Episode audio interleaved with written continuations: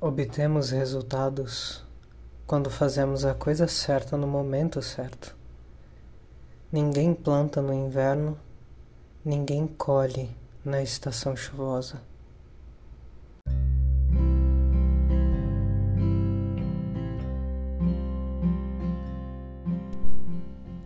Olá, tudo bem?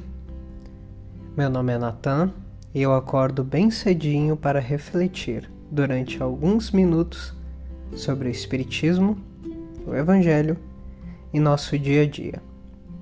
Eu gravo esses episódios assim que eu acordo, justamente para compartilhar contigo as minhas reflexões matinais. Então temos episódios novos todos os dias, às 5 e meia da manhã, mas você pode ouvir a qualquer momento que quiser.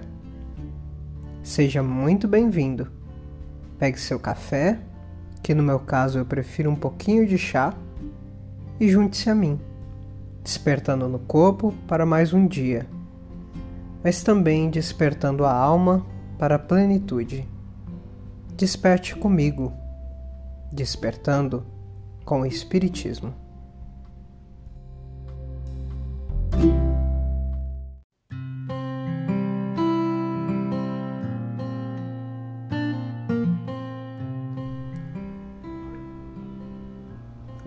Reflexão muito importante e significativa de nós termos na atualidade é o fato de que pouco a pouco o ser humano, com a modernização e a industrialização da vida, acabou se distanciando muito da natureza.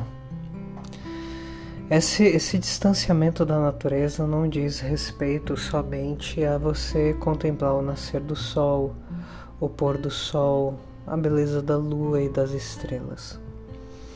É, nem tampouco diz respeito ao fato de não nos doer muitas vezes os desmatamentos, as queimadas, as poluições, até mesmo a poluição luminosa que ocorre nas grandes cidades que nos impedem de ver as estrelas. O que nós trazemos aqui como reflexão é algo muito mais profundo e muito mais significativo em torno do distanciamento do ser humano da natureza, que é a desvinculação, primeiro, do ser humano como um elemento da natureza, ele por si mesmo como sendo pertencente à natureza e também a desconexão do ser humano com os ciclos da natureza, compreendendo que ele também obedece os ciclos da natureza, por ser pertencente à natureza. Então, falemos um pouco sobre esses dois tópicos. O primeiro tópico, que é nós sermos pertencentes à natureza.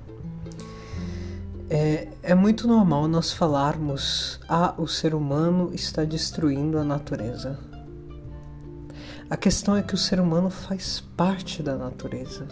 Ele também é a natureza. É, o ser humano não destrói um elemento externo a ele, ele destrói um elemento interno a ele. Ele está se destruindo, ele está se machucando.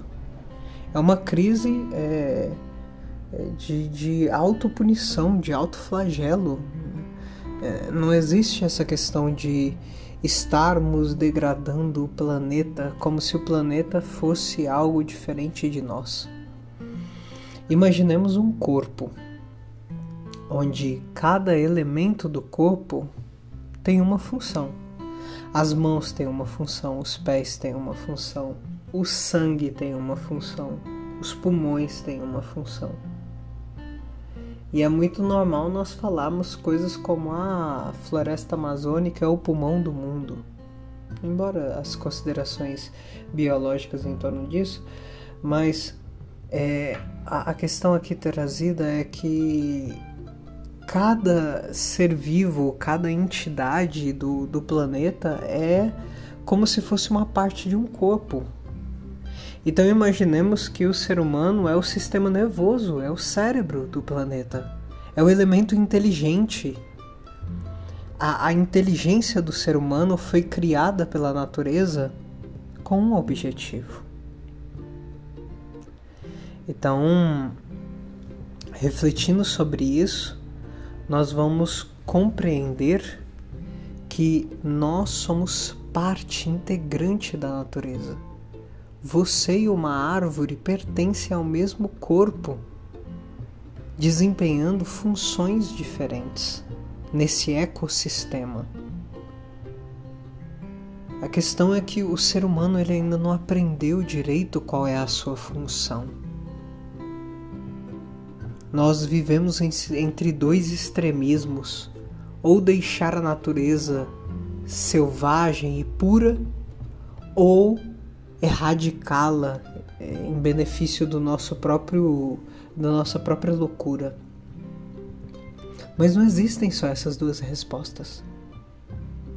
Existem outras, mais equilibradas, mais sadias. Mas indo além, para além das questões ecológicas, chegamos no segundo ponto. Quando, quando a gente se vê como um elemento à parte da natureza e não pertencente à natureza, nós acabamos esquecendo de quão conectado nós estamos à natureza e de como nós obedecemos a todo o fluxo da natureza, porque nós somos parte dela. Nesse sentido, nós esquecemos que nós também seguimos o ciclo da lua, não são só as marés e as plantações. O ciclo da lua está presente no nosso dia a dia. Ele determina o ciclo de crescimento do nosso cabelo, dos nossos pelos. O ciclo da lua determina o crescimento das nossas unhas. O ciclo da lua determina o ciclo menstrual das mulheres. Além de que nós também vivemos o ciclo das estações do ano. No inverno, os nossos pelos e cabelos crescem com mais intensidade. Na chegada da primavera, há uma maior queda de cabelo para que o nosso corpo possa se refrescar mais. Nossa necessidade de sono é diferente no inverno do que no verão. Nossa necessidade de alimentação é diferente no inverno do que no verão.